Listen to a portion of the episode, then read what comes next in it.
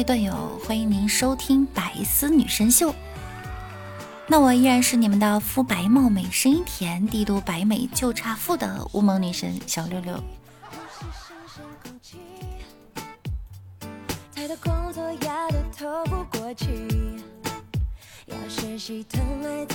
大大哥哥说呀，我怀疑我病了。和尚说什么病？大大哥哥回答：孕期焦虑症。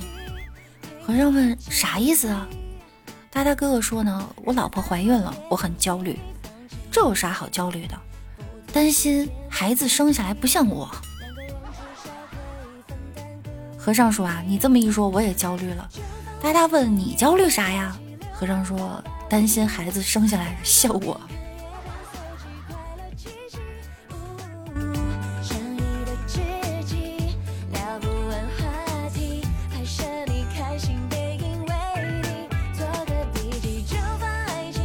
女朋友在公共浴室洗澡，当时呢是煤气中毒，幸好雷雷破门而入救了她。从此他对雷雷顿生好感，慢慢呢就爱上了她。后来新婚之夜，他感谢上天啊，安排雷雷及时救了自己。雷雷淡淡的说：“漂亮的女孩子运气总是不会太差。”女朋友纳闷的问：“这话怎么说？”雷雷说。你要是个丑八怪，那晚谁会去偷看你啊？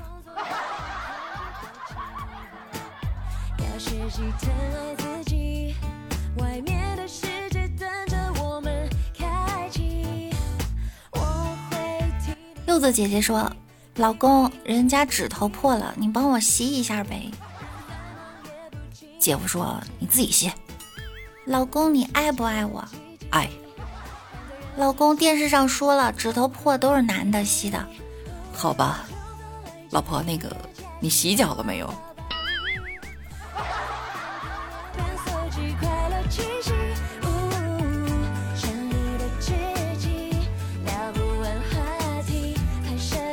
昨天柚子看到老六在朋友圈里发表状态，好多鸟，各式各样都有，好想把它们全都带回家。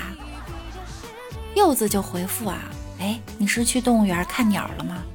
老六说，不，昨天误入了南澡堂子。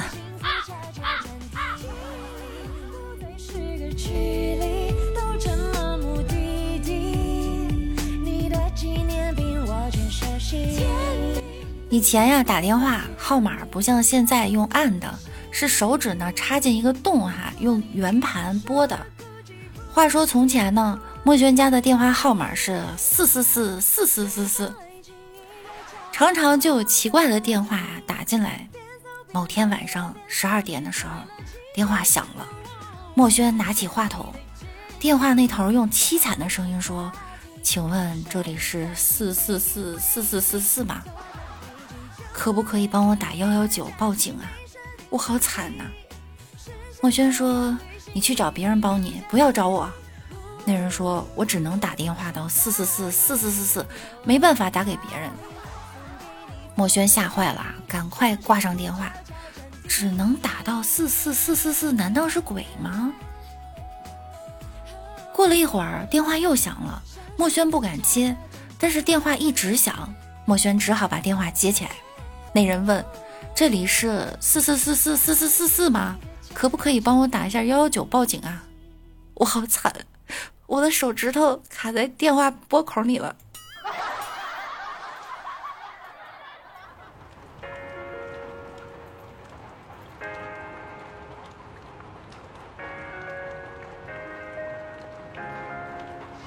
他只是经过你的世界贞子探头看了看，又缩了回来。墨轩就问啊。怎么了？你怎么不爬出去啊？贞子说：“这个电视外面是男子监狱。”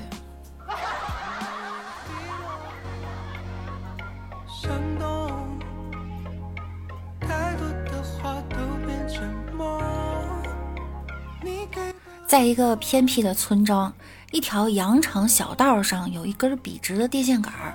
说也奇怪呢，常常有人在那儿出事儿。不久前呀，一对年轻的男女不小心骑车撞倒了，当场毙命。一天晚上，四岁的豪豪和妈妈柚子在回家的路上经过那儿，豪豪突然说：“妈妈，电线杆上有俩人。”妈妈牵着他的手快速走开，说：“小孩子啊，不要乱说话。”但是呢，这件事很快就传开了。有一天，一个记者采访豪豪，让他带着他去看发生车祸的地方。豪豪大大方方地领他走到那儿。记者问：“在哪儿啊？”豪豪指指上面。记者抬头一看，电线杆上挂着个牌子，上面写着：“交通安全，人人有责。”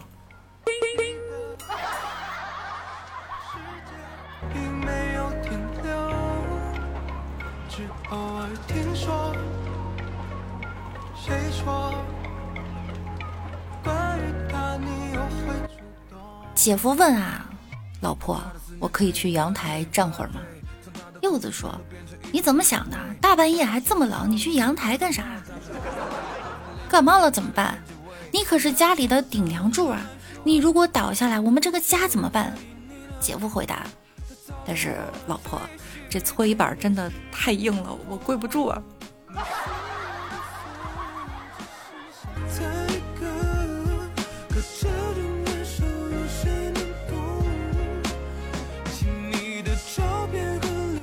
寄宿的豪豪回家了。晚饭后呢，柚子和姐夫躺在床上，豪豪就问：“爸爸妈妈，你们以前是怎么认识的？”姐夫说：“啊，我和你妈是小学同学。”豪豪上学，老师打来电话：“你家儿子非要去女生宿舍睡，他说你们告诉他可以和女同学一块睡。”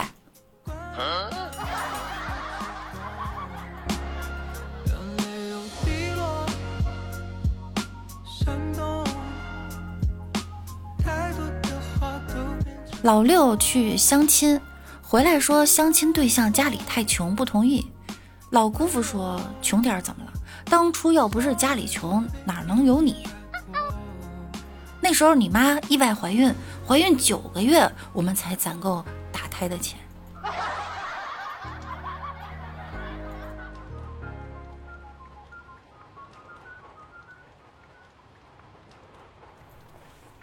柚子对豪豪说。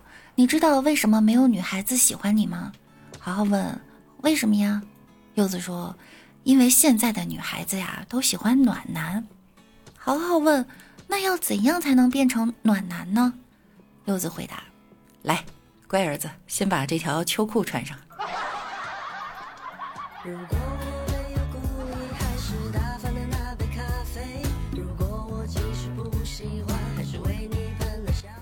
墨轩替一家夜总会看场子，白天没什么事儿呢，就开了个包房看电视。正好有个朋友来给墨轩送东西，墨轩非拖着朋友一起看球，还要赌球。比赛完呢，朋友赢钱走人了。小弟进来看见墨轩脸色不好，又不敢嘲笑，墨轩就说：“没见过赌球输的吗？”小弟说：“见过，但是没见过赌重播的。”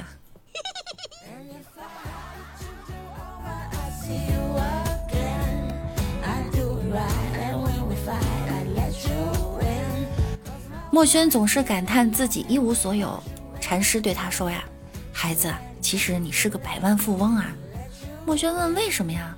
禅师笑着说：“你想啊，假如我出一百万买你的健康，一百万买你的年轻，一百万买你的智商，你会愿意吗？”我愿意，我愿意。哎，禅师，你别走啊，我愿意。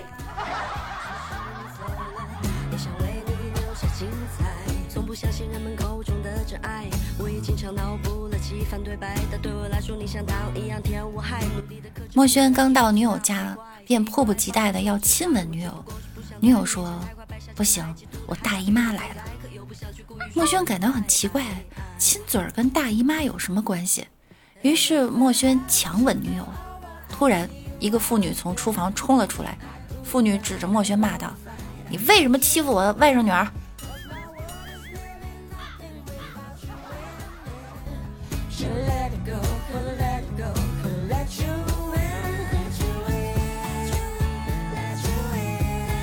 董事长发短信给女秘书：“想死你了。”在某某某大酒店啊，某某号房，快来！不小心呢，按了群发键，片刻呀，就很多人都回复他。女秘书说：“德行，干啥猴急？”女友说：“昨晚刚去，怎么现在又去？”女科长说：“大姨妈来了，改天吧。”女副主任说：“你怎么才想起我呀？”对门的王姐说：“今儿个老公在家，明天行吗？”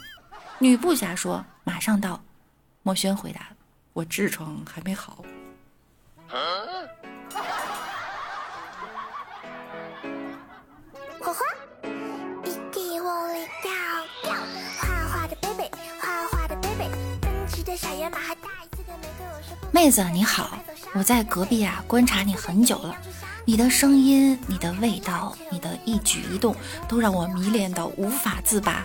咱们交个朋友吧。死变态，滚开！女孩白了他一眼，砰的关上了门。他不甘心的朝门里喊道：“如果你改变主意，可以来隔壁找我哈。”说完，墨轩信步走出了女厕所。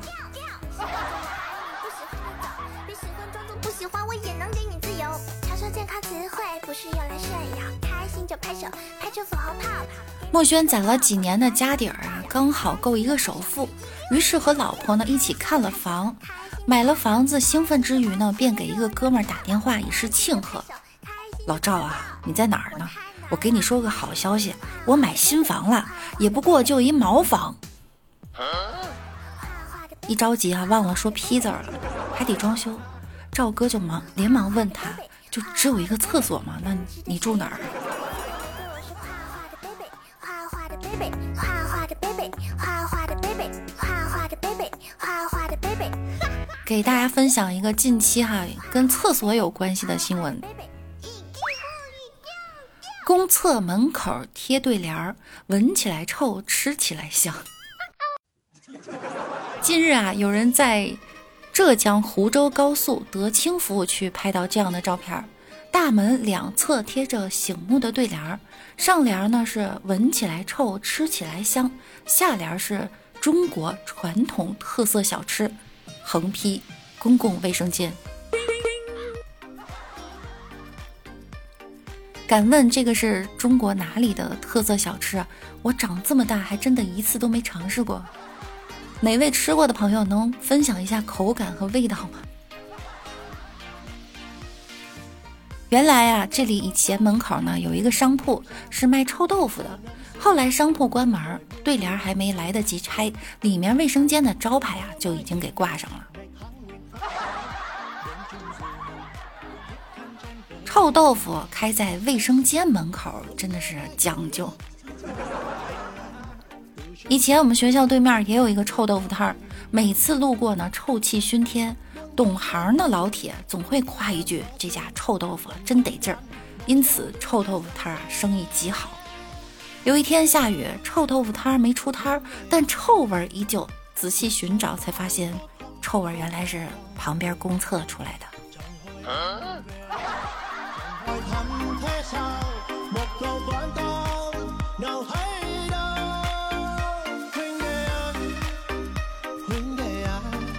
再给大家分享一则有意思的新闻哈，农科院毒诱饵形似火腿肠被捡走了。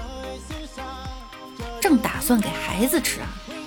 九月十号，浙江警方呢接到一起报案，浙江省农科院博士报警称，一箱毒蚂蚁不见了，里面还有形似火腿肠的毒诱饵。原来农科院接到报道后啊，称有人在这里发现了红火蚁，于是他们赶紧来采集蚂蚁样本。对于我国来说呢，红火蚁是一种入侵物种。被它蛰伤后会出现被火烧伤一般的灼烧感，有一定的毒性。警方调取监控发现，当时农科院的老师们把装着诱捕蚂蚁的毒饵料和装着毒蚂蚁的瓶子放在了一个白色箱子里，带到现场啊采集。他们把箱子放在路边，就转身进入路边草丛采集蚂蚁了。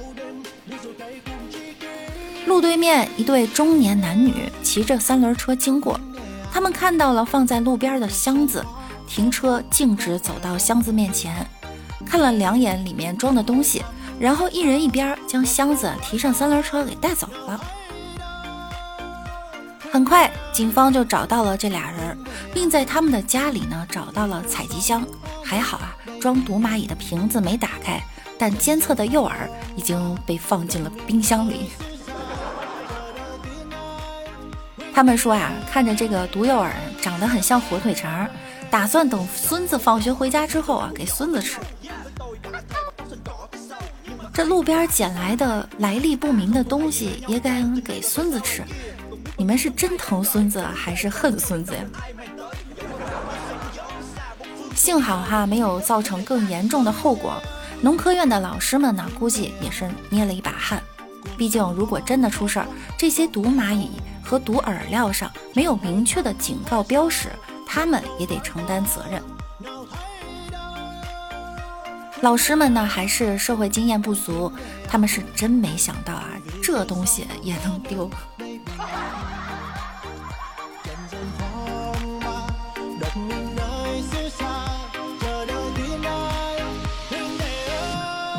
好了，本期节目呢到这儿又要跟大家说再见啦。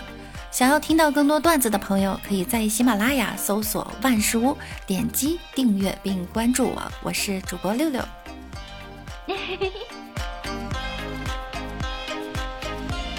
三百六十行，行行不一样；三百六十五天，天天在抬杠。万事屋七七带你浪，记得点赞夸我棒。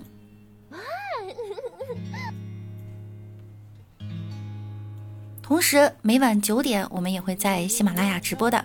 想要更多的了解我，可以来直播间和我们一起互动。我们段子中的朋友呢，也会出现在直播间哟，快快来加入我们吧！那我们下周再见，拜拜喽！